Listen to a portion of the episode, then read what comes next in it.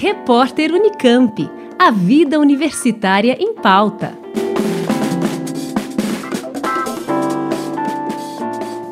Fabricado a partir de fontes renováveis como milho, cana-de-açúcar e celulose, o bioplástico tem decomposição rápida, sem grandes danos ao ambiente. Além disso, pode ser feito também com reciclagem de resíduos, como a cebola. É o que ressalta o coordenador de pesquisa e desenvolvimento na BioSmart Nano, Hernani Barudi. O Brasil descarta muita cebola e outros legumes. Na verdade, não é porque eles estão estragados, não é um lixo, mas eles não são próprios para consumo, porque o consumidor exige alta qualidade. Então, a gente reprocessa essas cebolas que não estão aptas para serem para ir para a mesa e a gente consegue transformar essas cebolas em filmes. Esses filmes, é, além deles poderem aumentar o tempo de prateleira de alimentos, como por exemplo o hambúrguer, eles também podem ser utilizados como para recobrir o hambúrguer, por exemplo, e trazer um sabor diferente. Além de filmes, o material pode assumir diversas outras formas. Para isso, após a produção, passa pelo processamento, que começa na extrusora. O doutorando no programa de pós-graduação em Química da UFSCar, Robert da Silva Paiva,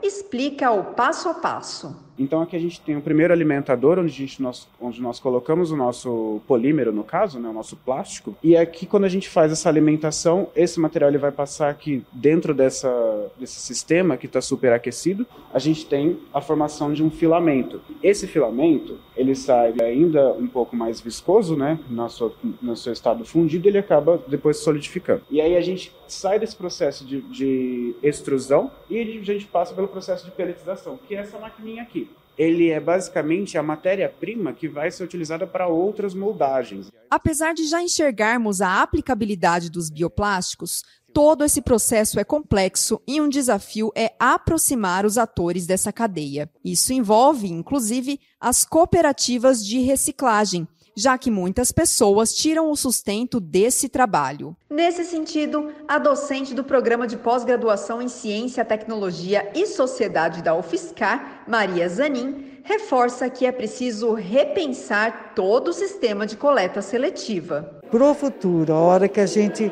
pensar que esses é, que os plásticos de origem é, de, de, do petróleo, eles deverão ser substituídos pelos plásticos é, biodegradáveis ou de origem de origem vegetal, isso vai interferir no sistema de coleta. A Kelly Regina Lopes é integrante da Cooperativa de Reciclagem Acácia, de Araraquara para nós fica um pouco meio complicado porque a gente quer saber como vai ser a destinação final desse resíduo. Por quê? Porque a gente comercializa o resíduo. A gente faz o recolhimento através da advindo da coleta seletiva, a separação dentro da sede da cooperativa e a triagem e a venda deles. Em junho, a UFSCar sediou a terceira edição do Laboratório de Inovação Social em Bioplásticos, Oportunidades e Barreiras em Bioplásticos no Brasil. O objetivo foi reunir cientistas de várias universidades, empresas e associações para debater os desafios desses novos materiais. Como explica o docente do Departamento de Engenharia de Materiais da UFSCar, Caio Ottoni.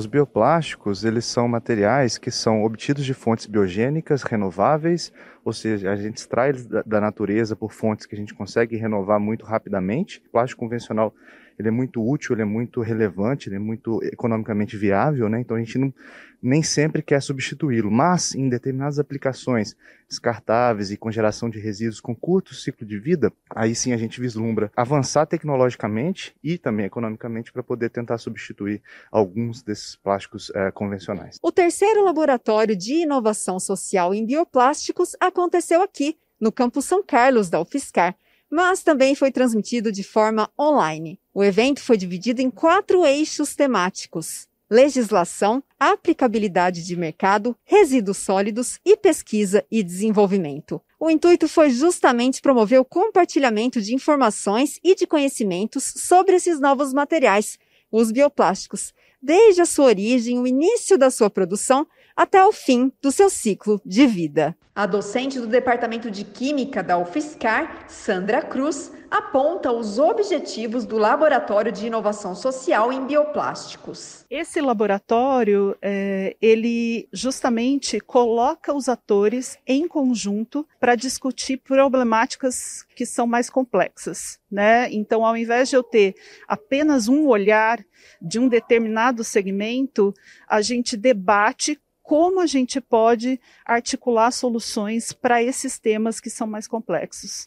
A iniciativa foi realizada pelo Brasil Symbio Research, projeto conjunto entre cientistas do Brasil, Canadá, Polônia e Reino Unido, financiado pela FAPESP. E, além dos múltiplos atores, o próprio público foi convidado a refletir sobre a importância do debate em torno de um tema tão atual. A doutoranda no programa de pós-graduação em Química da UFSCar participou do laboratório e destaca os pontos que ela achou mais interessantes. Interessante saber como que o que a gente faz aqui dentro pode abrir portas e pode desenvolver novas tecnologias que ajudem né, a melhorar a vida das pessoas. Adriana Ruda, do Instituto da Cultura Científica da UFSCar.